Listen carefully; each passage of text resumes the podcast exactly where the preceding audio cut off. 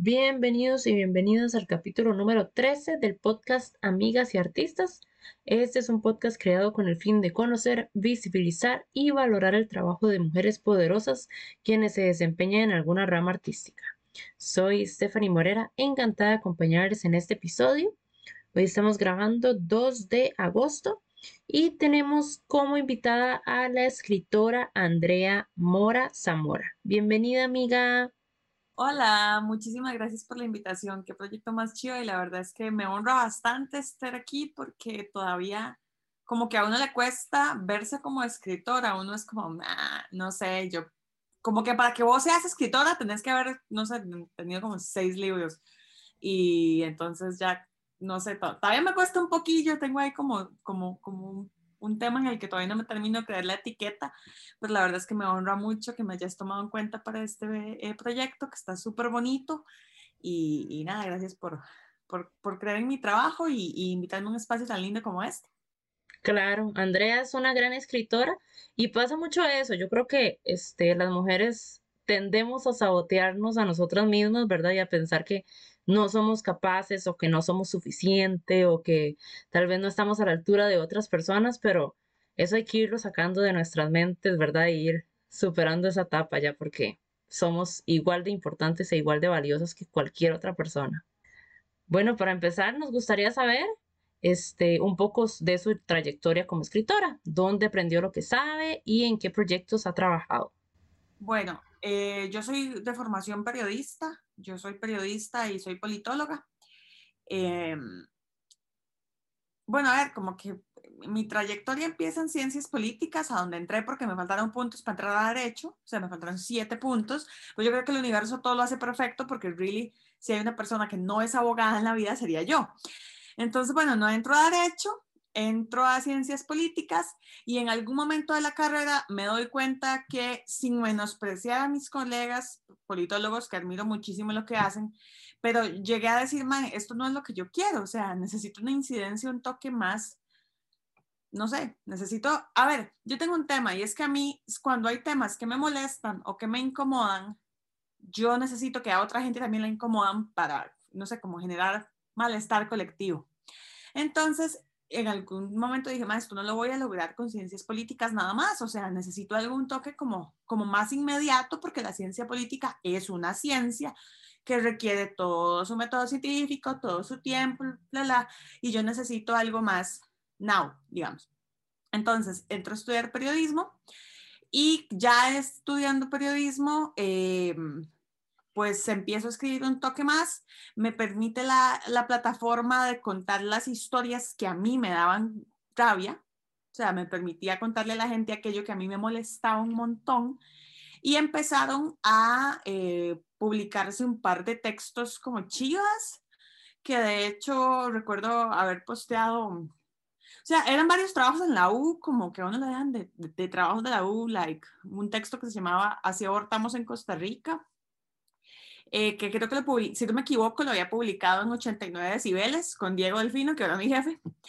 Eh, y entonces como que el texto se movió un montón y, ya realmente cuando la, la, gente le empieza a gustar lo que escribís, eso, vos decís, wow, man, entonces podría seguirlo haciendo. Em, una amiga me dijo que me abriera un blog que es una cagada de risa porque ahí sigue vivo, nada más que nunca lo, nunca, nunca lo volví a actualizar ni nunca lo veo, nada más de estos lo busqué por vara y ahí sigue vivo. Y ya después, en el, eh, ya después como cuando se cristaliza un poquito más la escritura, es cuando entré al curso de crónicas periodísticas, que la crónica es una de las herramientas que yo más he utilizado cuando escribo, que es agarrar una historia y contarla como si fuera un cuento, pues, y meterle datos. Entonces también ahí entra mucho la labor del periodista de ver en qué momento va qué para ver cómo lo agregas y tal, y lo vas convirtiendo en, en una historia central con varias historias por aparte y alimentada con datos para decir, esto que les estoy contando no es un hecho aislado, sino que pasa en, tan, en tanto tema y por eso es de interés periodístico y por eso eh, tenemos que ponerle ojo y demás. Eh, en ese curso yo escribí varios cuentos, bueno, varias crónicas eh, que quedaron guardadas. Y luego un profe, Froilán Escobar, en las San Judas, me dijo, póngale, lo termina y eh, pues lo hace un libro. Lo que necesito para un libro son más o menos 100 páginas escritas, a ponerle un índice, hacerle el epílogo, el epígrafe, eh, título, dedicatoria, bla, bla, bla, bla, y, lo van, y vemos a dónde lo mandamos. Bueno, eso fue como hace, no sé, fue como en el 2014. Eh, procrastiné un montón porque tengo ese defecto, procrastino mucho. Y eh, en 2018 yo regresé a estudiar de, de, de, España y en media crisis personal de decir, Dios, estoy volviendo al país, ahora qué hago conmigo, tata, descargué mucho de lo que tenía acumulado escribiendo. Entonces, esas cuatro, no, esas como cuatro crónicas que quedaron de aquel curso guardadas mil años esperando que yo dejara de procrastinar, se convirtieron en 12, 13, y esas 13 fueron piel de mujer.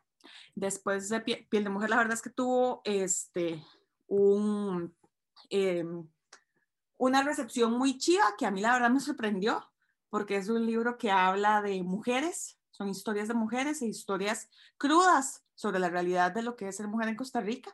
Entonces yo no esperaba que la gente le, como que dijeran, hey, voy a, comprar este, voy a comprar este libro. No, porque era muy crudo, por lo menos así lo veía yo, no sé si era esta misma cuestión del autosabotaje.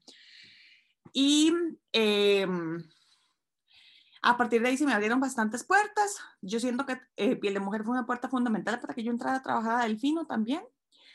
Y después se abrieron proyectos chivas, eh, como El País Restaurado, que lo publiqué con Club de Libros y era donde cada un, donde nueve escritores mandábamos un cuento sobre qué hubiese pasado si este país se hubiese restaurado en 2018. Y la verdad es que esa publicación estuvo muy chiva y también es un libro como, como muy cool, que me ha hecho sentir muy orgullosa, la verdad, porque, eh, pues bueno, no es cualquier escritora primeriza la que después de escribir su primer libro publica otro donde hay nombres como el de Arabella Salaberry o el de Ana Cristina Rossi y yo decía, madre, ¿cómo llegamos a esto? Pero llegamos y, entonces fue muy chiva y de eso han pasado como dos, tres años, la pandemia me frenó un poquito, pero lo cierto es que en los últimos meses sí me he puesto a escribir un poco más y, y pues ahí vamos, viendo a ver qué, qué, qué sale pronto. Súper bien, qué carga y qué qué interesante cómo utilizas el arte o la escritura para, para, qué sé yo, como para expresar cosas que te atormentan o que te preocupan, ¿verdad? Específicamente. Y lo importante que es, ¿verdad? Tener esa salida siempre, ¿verdad? De, de poder canalizarlo de alguna manera, porque yo creo que todo el mundo tiene ciertas preocupaciones que a veces no puede Em, lidiar con ellas si no logra como una manera, ¿verdad?, de, de expresarlas, de sacarlas de, de, su, de su interior. Sí, a mí realmente en algún, creo que en la primera feria del libro, la que me tocó ir, este, lo habíamos medio conversado. Los libros no es que sean biográficos, pero sí son, a que, bueno, el arte no es que sea siempre biográfico, pero sí siento que tiene un poco de aquello que, de aquello que te pega, y a mí realmente las cosas que yo publiqué, por ejemplo, en Piel de Mujer, me pegaban muchísimo dejarme llorando horas. O sea, a ver, la, chiqui, la niña que se sentaba a la par mía cuando yo tenía 10 años en cuarto grado de la escuela era abusada sexualmente por su padrastro. Yo siempre decía, May, qué rara es esta May, porque ella es muy rara, ¿por qué será? Con 16 entendí por qué era, y con 20 me llevaba el carajo saber que eso le había pasado a una niña que se sentaba a la par mía en clases.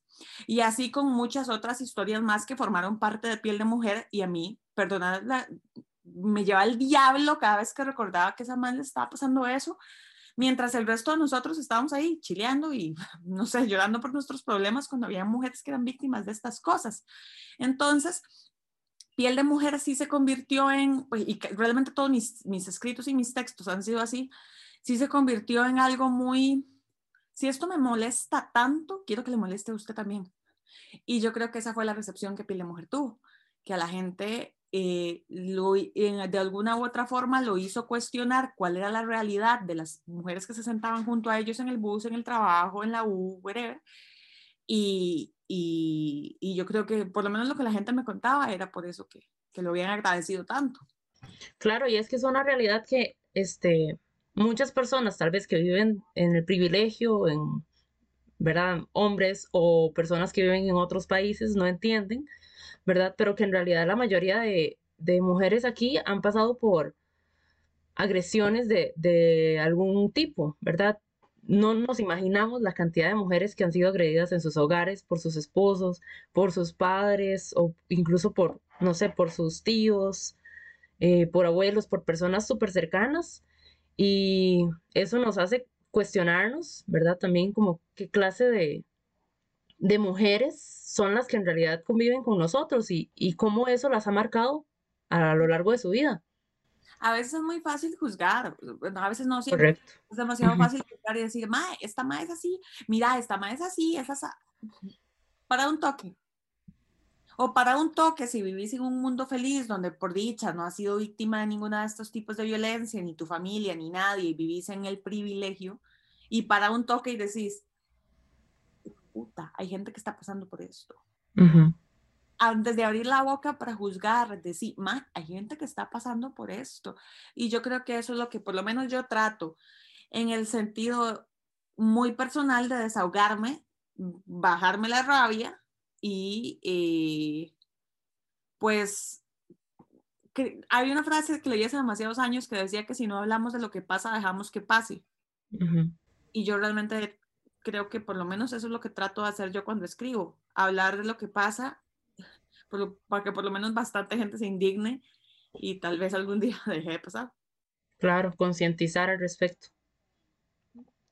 Bueno, nos estabas hablando que este, estos, estos cuentos o estas secciones de piel de mujer son crónicas. ¿Vos dirías que la crónica es como una especie de, ¿cómo se dice? Como de género literario? ¿O cuál sería el género que a vos te gusta más que todo manejar? A ver, eh, la crónica como tal es un género periodístico.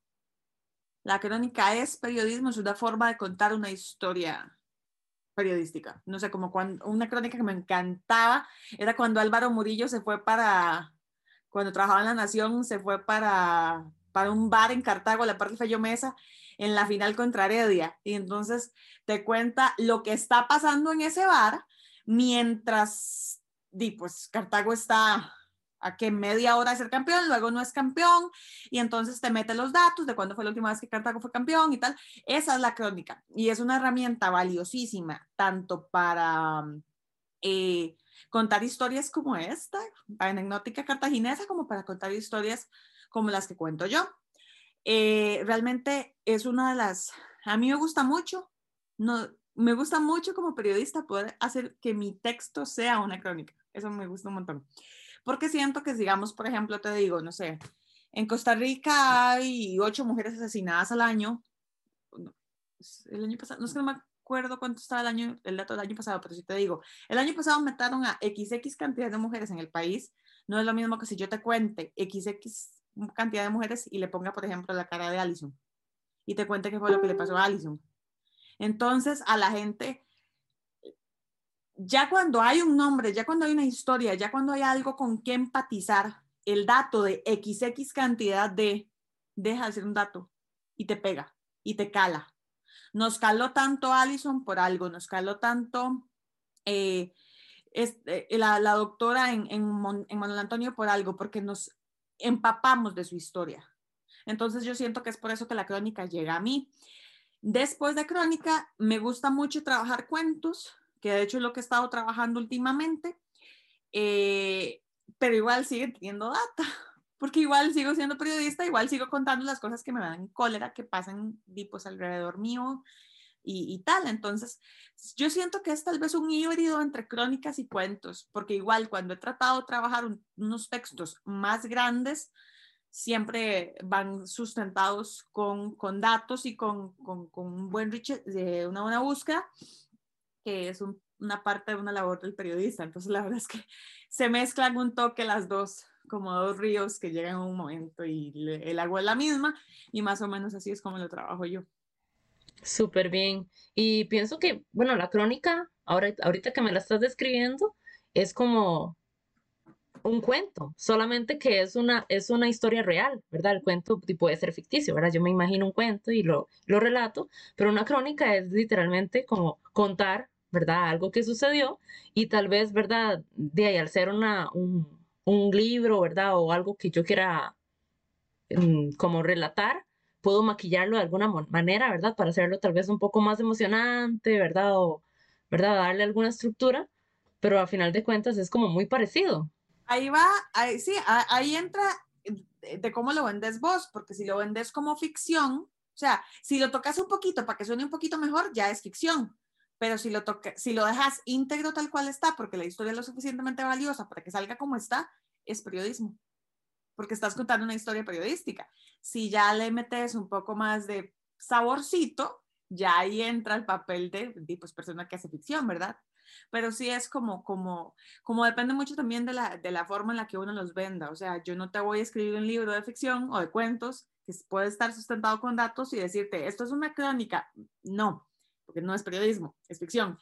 Pero sí, sí, sí hay como un híbrido a la hora de tomar las dos para ver en qué momento estás hablando de una historia y vas metiendo datos y en qué momento te estás inventando esa historia, en qué momento le metes datos reales. Qué vacilón, yo nunca había considerado, bueno, no estoy muy empapada en este mundo de la escritura ni del periodismo, pero nunca había considerado ese, esa similitud entre ambas, ambas áreas.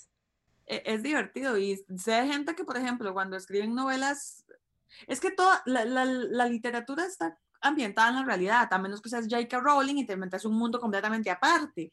Pero ese mundo completamente aparte también está realizado en un contexto, digamos, en el mundo real.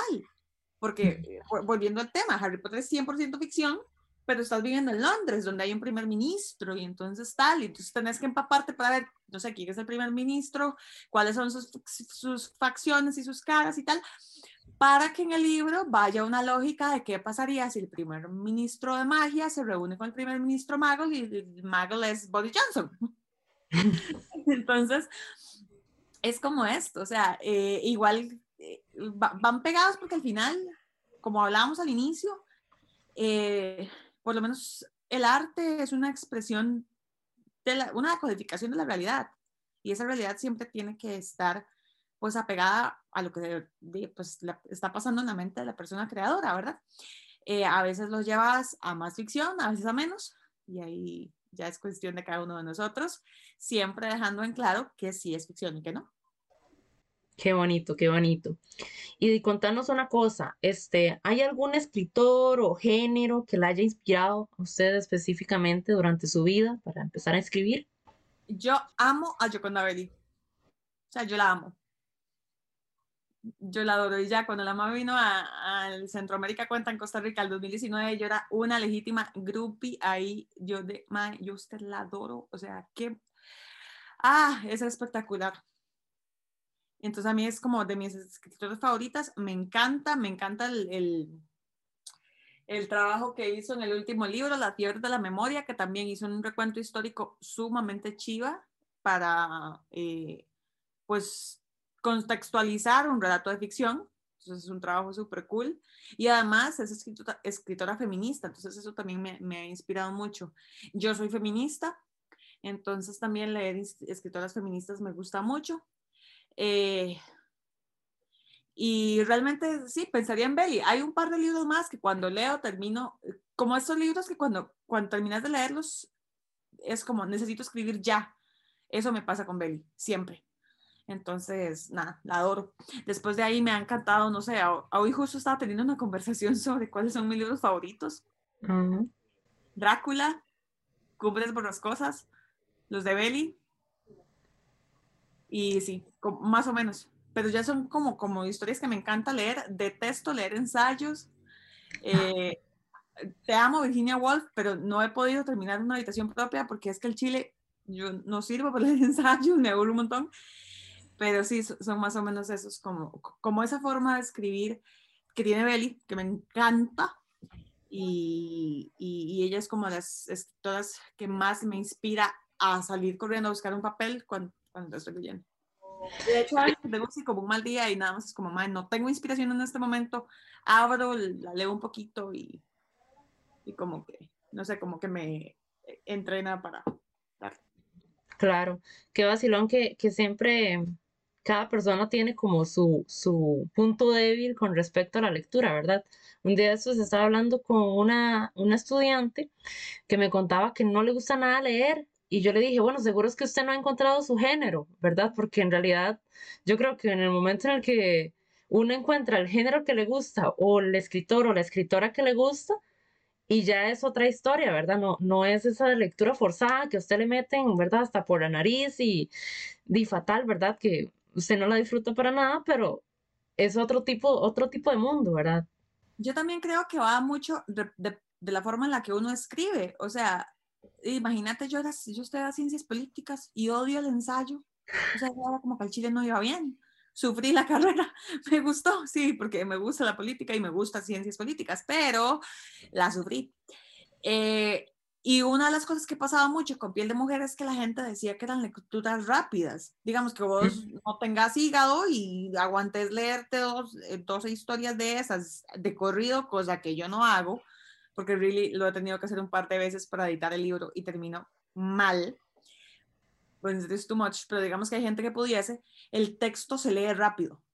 O sea, es una lectura rápida, porque me gusta que la gente pueda leerte corrido. O sea, que no sea como, Dios, necesito seis horas de mi vida para entender esta página. No, Miguel Cervantes, aquí no vas a encontrar eso. Entonces también ha sido parte de la forma en la que a mí me gusta escribir, como hacerlo ágil, sencillo, y me gusta eso y me gusta escribir en, en esa vía. Exacto, exacto. Y también es como una, un reflejo de, de la identidad, ¿verdad? Y de lo que te, te hace sentir identificada, todo eso. Entonces, siento que relata muy bien la persona como es, a la forma en que transcribe sus ideas. Recuerdo que había un profe en la U que una vez me criticó uno de los primeros textos, no recuerdo si era Así Hortamos Costa Rica, creo que sí, o creo que sí era, y me, el maestro no sabía que era yo, tal vez sí sabía, yo no sé. Y dijo, es que está este texto que todo el mundo está leyendo y es todo chabacano porque la escritora habla súper, y yo, yo no contesté nada, pero yo, me ¿usted qué pretende que me siente yo a escribir aquí con todas las rimbombancias que nadie va a leer porque es re aburrido? O sea, yo por lo menos eso hay textos que son valiosísimos, pero te lo escriben con todo el copete y no, no, chao, bye, lo he tirado el segundo. Y eso pasa, eso me pasa a mí por lo menos. Sí, sí, y además que si es una idea que, que una quiere transmitir a muchísimas personas, pues me imagino que tiene que ser un lenguaje más, que más popular, ¿verdad? Bueno, cuéntenos este, acerca del procedimiento que realizó desde el escribir sus obras. Bueno, ya usted nos contó este, el inicio de Piel de Mujer, ¿verdad? Cómo, cómo fue que recopiló todas las historias, pero ¿cómo fue el proceso de publicarlo? Eh, bueno, te, comentaba que eh, Froilán me ayudó. Froilán tiene, digamos, como, contactos con Uruk. Él, ha escrito en Uruk. De hecho, varias gente de las Anjudas también.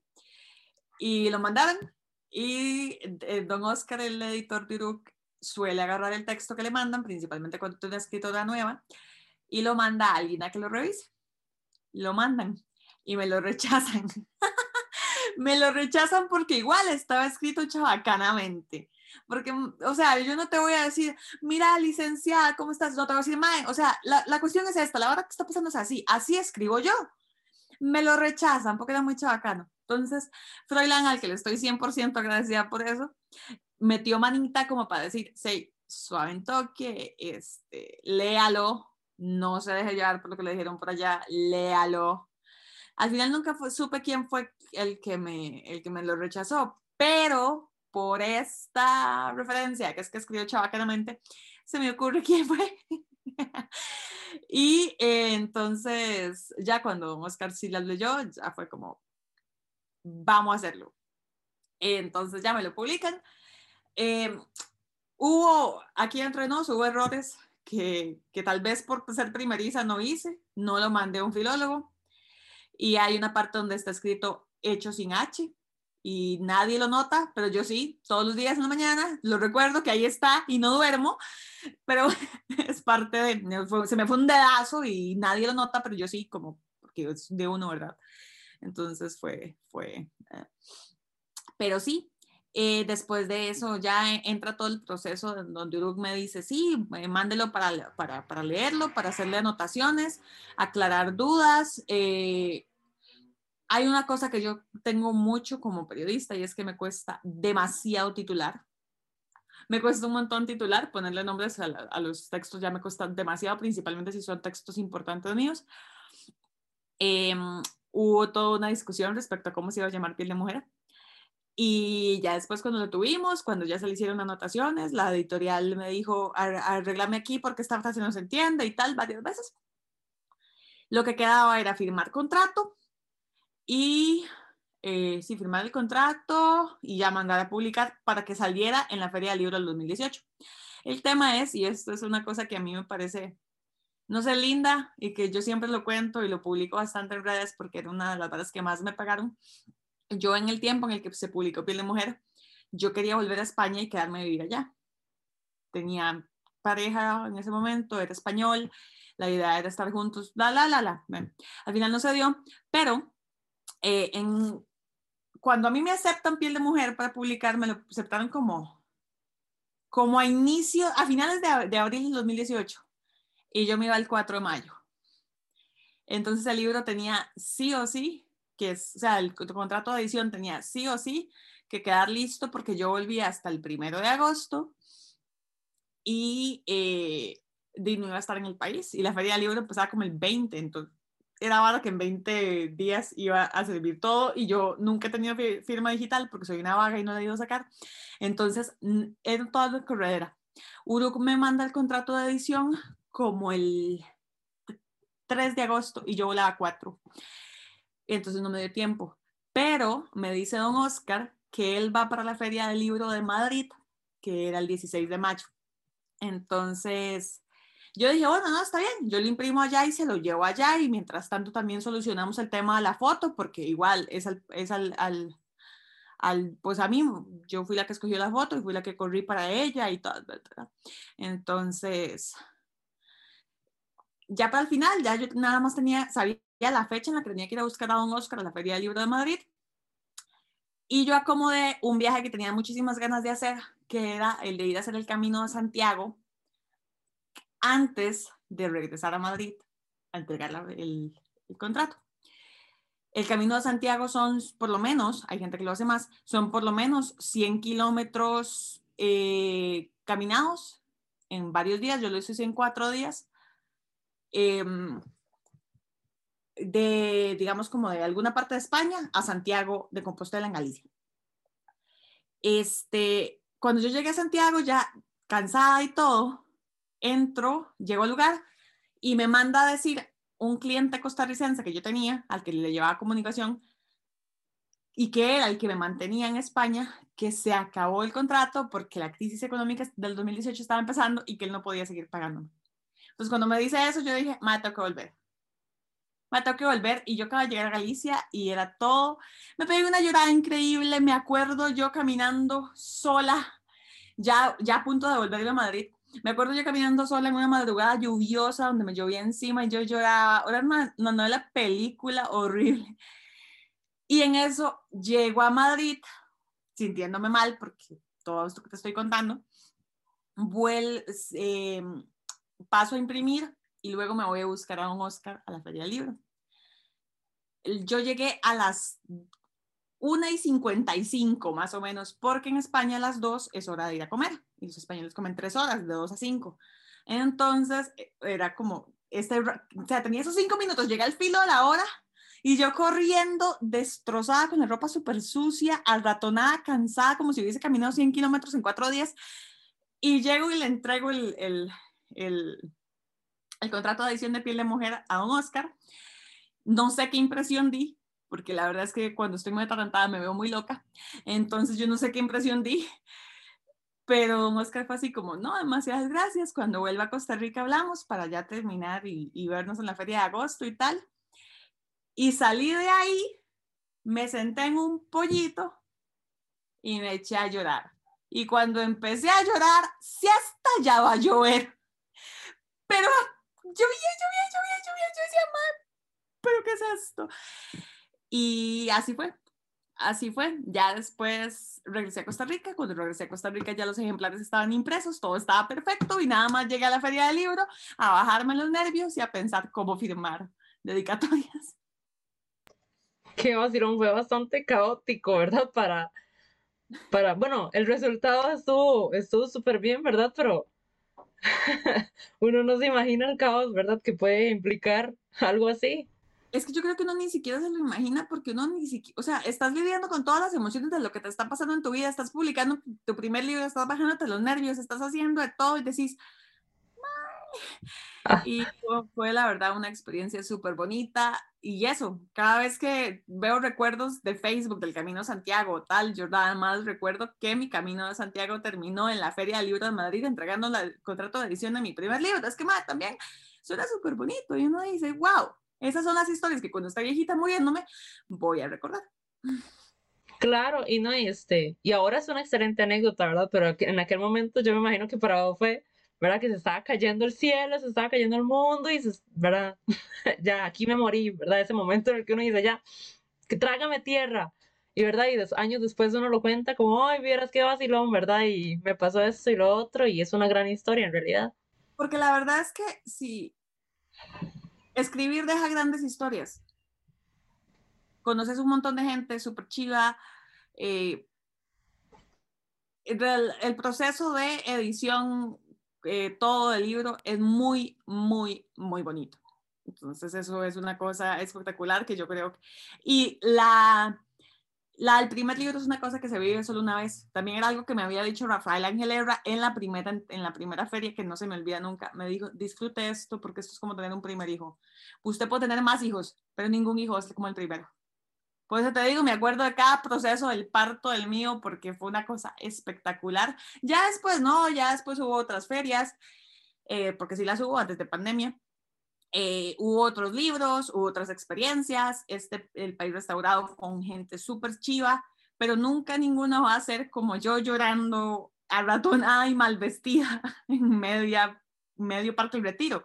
O yo eh, cuando llegué a la primera feria libro y recuerdo que la gente me decía, más es que la había demasiado nerviosa. Y yo, obviamente, estaba demasiado nerviosa, me estaba muriendo por dentro. Mis amigos llegaban con calmantes, como, madre, tome un tecito, cálmese, cálmese, cálmese. Y yo, o sea, e, esa es una cosa súper super cool que se disfruta como, pues como tener un primer hijo, porque es una base espectacular, que realmente si alguien me pregunta así como, ¿metido a escribir? Sí, a ver, entiendo que no va a vivir de eso, porque la verdad es que está güey vivir de eso, de, escribir está bien difícil, pero la experiencia no tiene precio. Es sumamente chiva, entonces de verdad es algo que yo le digo, le he dicho a compas como más, si puede hacerlo, hágalo, pues la verdad es que es una barra espectacular y divina. Rajado, sí. Y otra cosa que quería mencionar es que, que me dio gracia que, que, vos mencionaste que mucha gente critica tus escritos porque son muy chabacanos, pero que en realidad la forma de hablar del, de la gente refleja mucho como la idiosincrasia y la época de un, de un país, ¿verdad? O sea, por ejemplo, yo he leído de cosas, no sé, españolas o, o latinoamericanas o mexicanas que uno lo lee y uno siente como que está en ese momento histórico, ¿verdad? Y uno dice, mira, ay, qué chido, ¿verdad? En esta época la gente se refería a esto, ¿verdad? Y esta frase significaba aquello otro. Entonces, o sea, no, no le encuentro la gracia de tampoco siempre escribir, ¿verdad? Como lo más formal posible y todo, y todo elegante, ¿verdad? Si, si eso en realidad no, no va a reflejar la realidad social o, ¿verdad? De la gente recuerdo que una amiga me decía, es que yo la leo a usted diciendo que es usted hablándome. Y yo, bueno, ajá, así no pasa siempre. Y, y el de mujer no me adapté solo a, la forma mía de hablar. Eh, hay crónicas escritas desde la perspectiva de una mujer de los años 60 en Costa Rica que abandona a, sus hijos por las razones que sea. Entonces me pongo en los pies de esta señora. Pero también a la hora de eh, imaginarme el mundo de la señora, pienso cómo lo hubiese retratado ella, por eso me inspiro mucho, digamos, en la forma en la que habla mi abuelita. Y mi abuelita no habla con frases rimbombantes que hablan de combat, no. Mi abuelita es una señora de una montaña en Heredia que habla así y así. Y si estoy redactándote a una chica de 16 años o de, perdón, de 18 años que no ha perdido la virginidad, te voy a hablar de cómo habla una carajilla de 18 años, no te voy a hablar de cómo habla una académica la UCR. Exacto. Por lo menos eso, eso sí lleva mucho piel de mujer y es la forma en la que escribo y, y dudo mucho que encuentre otra forma diferente de escribir porque así hablo yo y así comunico yo. Ujú, Exacto, sí. Porque sí, a veces, este, bueno, yo he leído, por ejemplo, libros que, no sé, por ejemplo, son relatados por un niño, ¿verdad? Y yo leo y yo digo, sobre todo un niño va a pensar esto, ¿verdad? Que puede que pase porque en realidad yo no estoy en la mente del niño, pero me siento tan, ¿verdad? Tan, tan descontextualizada como, ay, nada que ver, no, ¿verdad? Eso, esto no me calza, algo, algo, ¿verdad? Aquí lo siento muy extraño. Sí, hay gente a la que le gusta escribir como si le estuviera escribiendo al rey Felipe, pero relájese, o sea, yo, yo no. Y no sé, y principalmente eso que vos mencionabas que era muy valioso, o sea, no me voy a poner a hablar de casos de estos que necesito, que me gustaría y que es importante que la gente lee, lea y, y entienda y concientice con palabras súper que van a hacer que la dejen tirada al minuto dos, porque si es una historia güeyza, difícil de entender y le pones palabras incomprensibles para que jugar de vivo, de que mira, esta es la palabra que me sé, como un meme de, tele- de televisión tica que vi un día de estos, este, di nadie te va a leer. Entonces, por, por lo menos esa es la forma en la, que, en la que lo veo yo y en la forma en la que me sale natural. Fijo, si me pongo a escribir de otra manera, no, no, no se va, ni siquiera, o sea, ni siquiera lo voy a disfrutar, puede que ni siquiera logre terminar los textos. Pero sí, Sí. así es piel de mujer. Por supuesto. Y todo lo que he escrito después también, o sea, Claro. Y cuéntenos, bueno, ahorita nos estaba diciendo que tiene algunos proyectos desarrollándose, algunos cuentos o algo así. Cuéntenos qué planes tiene este para el futuro. Ok, para el futuro el plan uno es dejar de procrastinar, porque en serio, hoy no, yo creo que es parte del autosabotaje o tal vez el síndrome de hoja en blanco. Eh, me pasó, Piel de Mujer tuvo mucho éxito, la verdad, más, mucho más del que yo esperaba. Eh, me sorprendió y después me bloqueó. Porque por supuesto Piel de Mujer lo escribí sin ninguna presión. Ya luego era, ¿cuándo? ¿Cuándo? ¿Cuándo? Wait, pare. Eh, me costó salir de esa, de esa hoja en blanco Hace más o menos un mes terminé un libro de cuentos nuevo, lo estoy mandando a concursar, entonces ver cómo le va. Eh, a ver si, si lo logramos sacar por, por beca y si no, pues yo sé que de fijo en Uruk tengo puertas súper abiertas, nada más que las bequitas me gustan porque le dan pues money al ganador y esa money siempre me cae bien, pero vamos a ver cómo les va. Lo cierto es que han sido libros que tampoco escribí como pensando en concursar nada, nada más eran cuentos que tenía por ahí. Luego vi un par de concursos y dije, bueno, ya va siendo hora de que dejemos de ver el techo, eh, escriba. Y entonces escribí y ahí están. Eh, vamos a ver cómo les va y espero pronto poder dar más noticias más aterrizadas de que les fue bien o de que buscamos otras puertas y en otras puertas nos dijeron, sí, do it. Pero yo creo que lo importante es eso. Tengo muchos conocidos que tienen textos maravillosos que nunca han mandado. Y lo primero que se tiene que hacer es mandarlo y prepararse para que le digan que no, que su texto está escrito muy chabacanamente y que luego le digan que sí. Y eh, pero lo cierto es que una hoja en blanco y un texto guardado en un archivo de Google Docs no hacen nada ahí. Entonces, si tiene un texto, si tiene un, o, o lo que sea, si tiene una, una expresión artística chiva, ignore un toque el miedo que le da y mándelo. Y entonces ya los mandamos y ahora vamos a ver cómo les va. Bueno, ojalá, ¿verdad? Los mejores éxitos para esos textos. Este, yo creo que lo de procrast, pro- pro- ay Jesús, procrastinar. Es, es mi palabra porque en serio lo hice tanto y yo no procrastino con nada, nada más cuando escribo. Es una desgracia. En serio, yo pienso que eso es, bueno, yo no conozco una persona que no lo haga, ¿verdad? Es, es tan humano y, y, y yo creo que sí existe el bloqueo artístico, ¿verdad? Como ese momento en el que ya no se me ocurre nada, en serio, ¿verdad? Por ejemplo, bueno, yo, yo soy música, este, soy educadora y hay semanas en las que yo digo, se me acabaron las actividades ya, no tengo nada, ¿verdad? Y entonces tengo que ponerme a buscar actividades y resulta que sí tenía, pero de ahí, ¿verdad? En el momento no, no se me ocurre nada, o compositoras, o este, ¿cómo se llama? Pintoras o escultoras, que de pronto ya es como, ya, ya hice todo lo que tenía en la cabeza, ya, no tengo nada más que hacer, ¿verdad? Y días después ya se le ocurre algo nuevo. A mí para estos cuentos me sirvió muchísimo irme a textos viejos, o sea, textos así, los que te dije que estaban guardados en un, blog allá de 2011, esos. Los rescaté, les di vuelta, los volví para atrás y para adelante y pues generaron cuentos bastante lindos, la verdad es que quedé bastante satisfecha y con el resultado, pero eso, ya dejar de... Y, si, y yo creo que eso es una cosilla que por lo menos yo voy a hacer, como que cuando el flechazo de inspiración viene en algún, creo que yo, era Beli, sí creo que era Beli, de hecho la que decía, sí, era Beli en, en, en el país bajo mi piel, Beli en el país bajo mi piel decía que cuando ella le empezaban a llegar poemas o, inspiración para poemas, era como un flechazo, como, uh, entonces agarraba un lápiz y escribía, y quedaba ahí.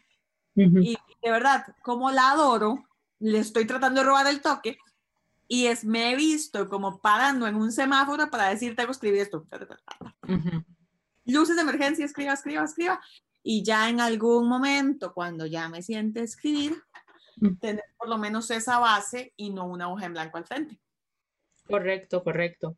Y, y, qué importante también lo que, lo que decís acerca de tirarse al agua, ¿verdad? Porque yo conozco muchísimas personas que escriben este, yo incluyéndome, ¿verdad? En algún momento escribí, qué sé yo, algún poema o algo así, pero jamás en la vida imaginarse, ¿verdad? Como la gente escuchándolo, como, ay, no, qué vergüenza, ¿verdad? Porque, di, la escritura es como, o sea, están ahí como los, los, sentimientos, o, ¿verdad? Como la, la, la, parte más pura del alma, ¿verdad? Por más cursi que suene, la parte más, más pura y más, más evidente del alma que está ahí y, y de pronto ¿verdad? Todo el mundo lo lee y todo el mundo lo critica y todo el mundo lo juzga, entonces, ¿verdad? Es muy, muy complicado.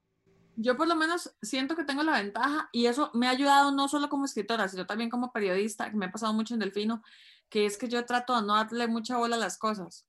Porque, a ver, soy periodista feminista que le da bola a estos temas en Delfino, entonces siempre hay como alguien que pone, nos están tratando de meter ideología de género, ok, chao, mi amor, bye. Mi mamá, mi mamá sí, mi mamá es de las personas que entra y lee todos los comentarios. ¿Ves que alguien le comentó que, mami, ya? Ya no importa, tengo seis notas más que sacar, adiós. Y eso me pasó mucho con Piel de Mujer, que pues obviamente hubo gente a la que no le gustó, como pasa con todo en la vida, y uno trata de sacar los feedbacks positivos y los negativos, decir como, esto viene desde las ganas de construir, desde las ganas de tirarme abajo del bus. Si es debajo del bus, chao. Porque no estamos para eso. Eh, pero sí, hay que lanzarse al agua, hay que perder el miedo. De verdad, tengo una compa que tiene un libro de poemas que es una belleza y aquí estoy esperando que lo mande. ¿Por qué no? Porque me da miedo, porque no está listo, porque no sé qué. Tengo otro compa que tiene una novela ya escrita, mándela. No, es que no. La novela se va a podrir, como probablemente se han podrido tantos otros libros guardados en un archivo de Word. Entonces, a la persona que tenga algo eh, en mente, escrito y listo, mándelo mándelo. Si no confía usted en usted, o por lo menos si no se tira agua usted, nadie lo va a hacer. Lo peor que puede pasarle, no, no sé, lo peor que puede pasarle es que no venda tanto.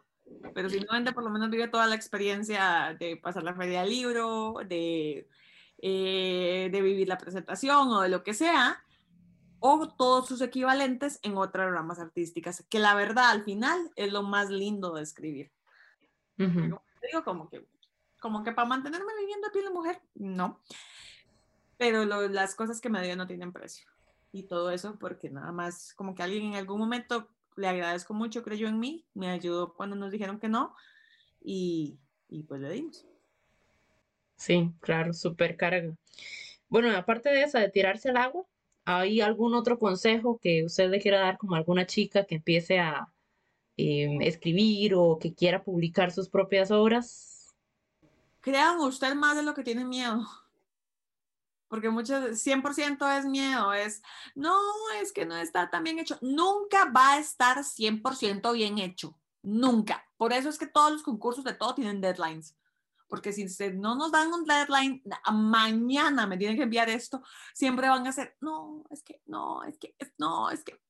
Y eso a mí me pasa con el trabajo. De hecho, yo me he empezado a poner mis propios deadlines, porque si no tocas, no, es que podía quedar mejor, no, es que así no me gusta cómo está editado, nunca te va a gustar.